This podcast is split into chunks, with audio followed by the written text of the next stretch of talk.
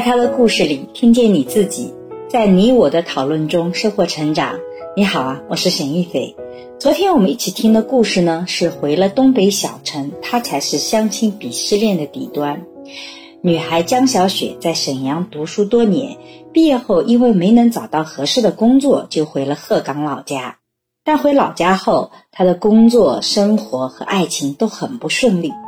那你觉得江小雪现在人生失意，跟他当初选择回老家有没有关系呢？为什么？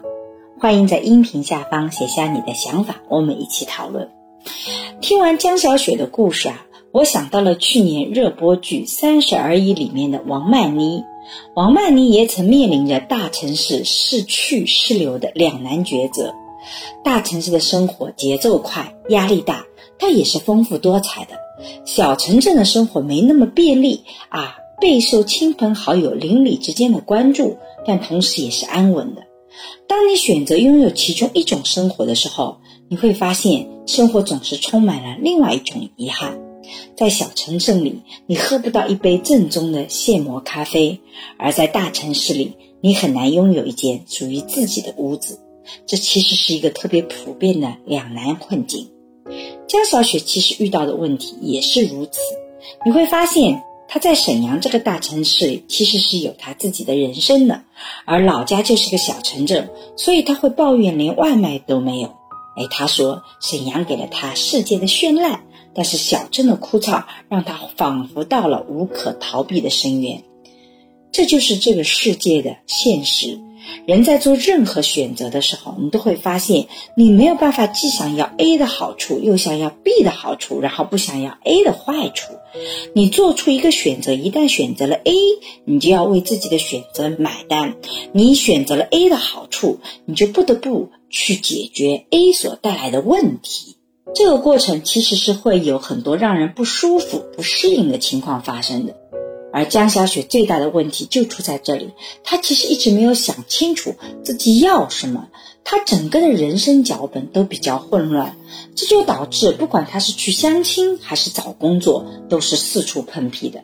首先，我们来看看她的爱情，这几年下来，江小雪相亲了无数次，接触了各种职业的男性。警察、法官、私人老板应有尽有，市区的、县城的，甚至邻近的城市也都有。可大面积的捕捞，一点点耗尽江小雪的心气。她对于另一半的期待越来越低。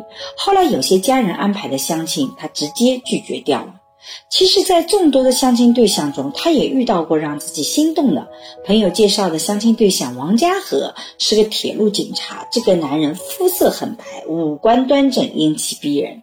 但是呢，两个月以后，甘小雪虽然觉得哇，这个五官真长在我的审美点上，但她还是提出了分手。而王家和不同意，跑到江雪姐的家里大闹了一场。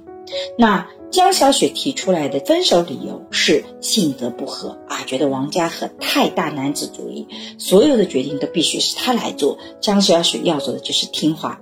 那他后来也反思，说自己当时太草率了，谁能想到那么好看的脸下，竟然藏着那么吓人的性格？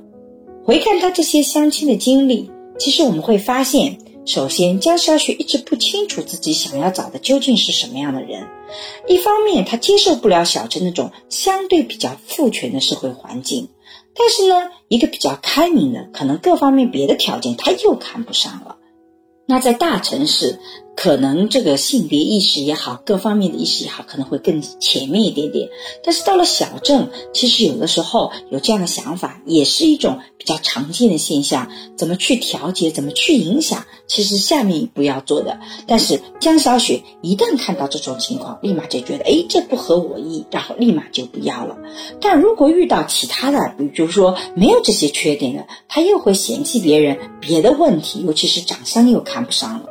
那这也是我在社会学爱情思维课里讲到的新旧脚本混杂的问题。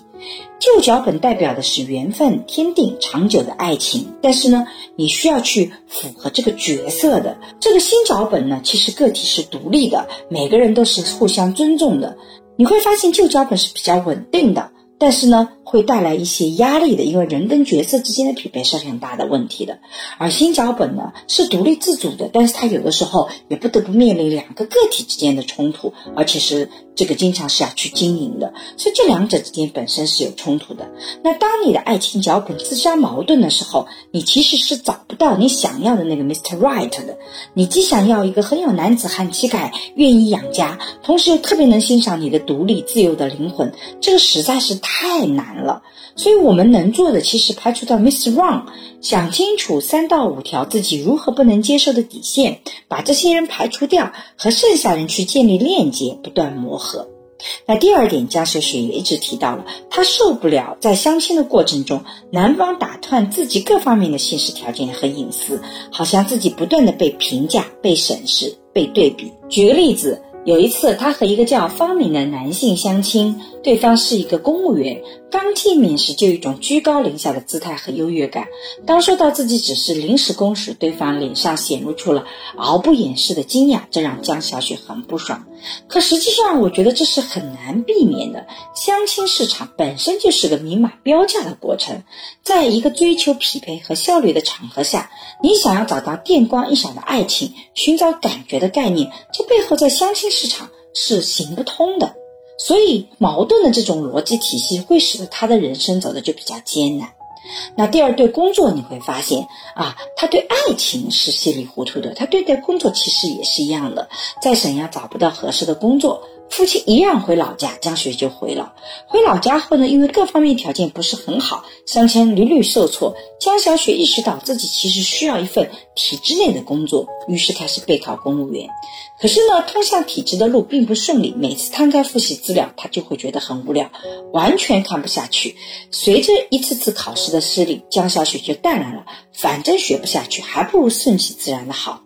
可是实际上，你要做公务员，它本身的的确确就是有些可能是比较枯燥的一面。大城市的生活它很精彩，但它压力也很大。小镇的生活，寻找一个稳定的生活，它就是无聊的。那你会发现，就他就自己在这种矛盾的选择中，他最后就觉得啊，顺其自然，这其实逃避的一种方式。所以回过头来看。江小雪所做的每一个选择，其实都不是自己经过深思熟虑的。为什么有的人能够一往无前？因为他方向很明确，而且愿意去克服中间的问题。而那些走得很慢，甚至停滞不前的人，除了能力以外，很重要点是，他没有想明白自己要什么。他往左走走，哎，碰到问题，他又觉得不好，那我往右走，往右走，我遇到了问题，我又走回来左面，所以兜兜转转，其实到最后一直停留在原地。那他选择了做公务员，但他实际上又是对这个事情没有兴趣的。当他没有兴趣的时候，他又不能克服这个，即使没有兴趣，我也能把这个事情做好这样的一种挑战。他没有想明白，所以他左走走，右走走，到最后的时候，发现左右都不是他能承受的，怎么办？所以干脆就停在了原地，美名其曰说顺其自然。人生的选择，它就是一个两害相权取其轻的过程。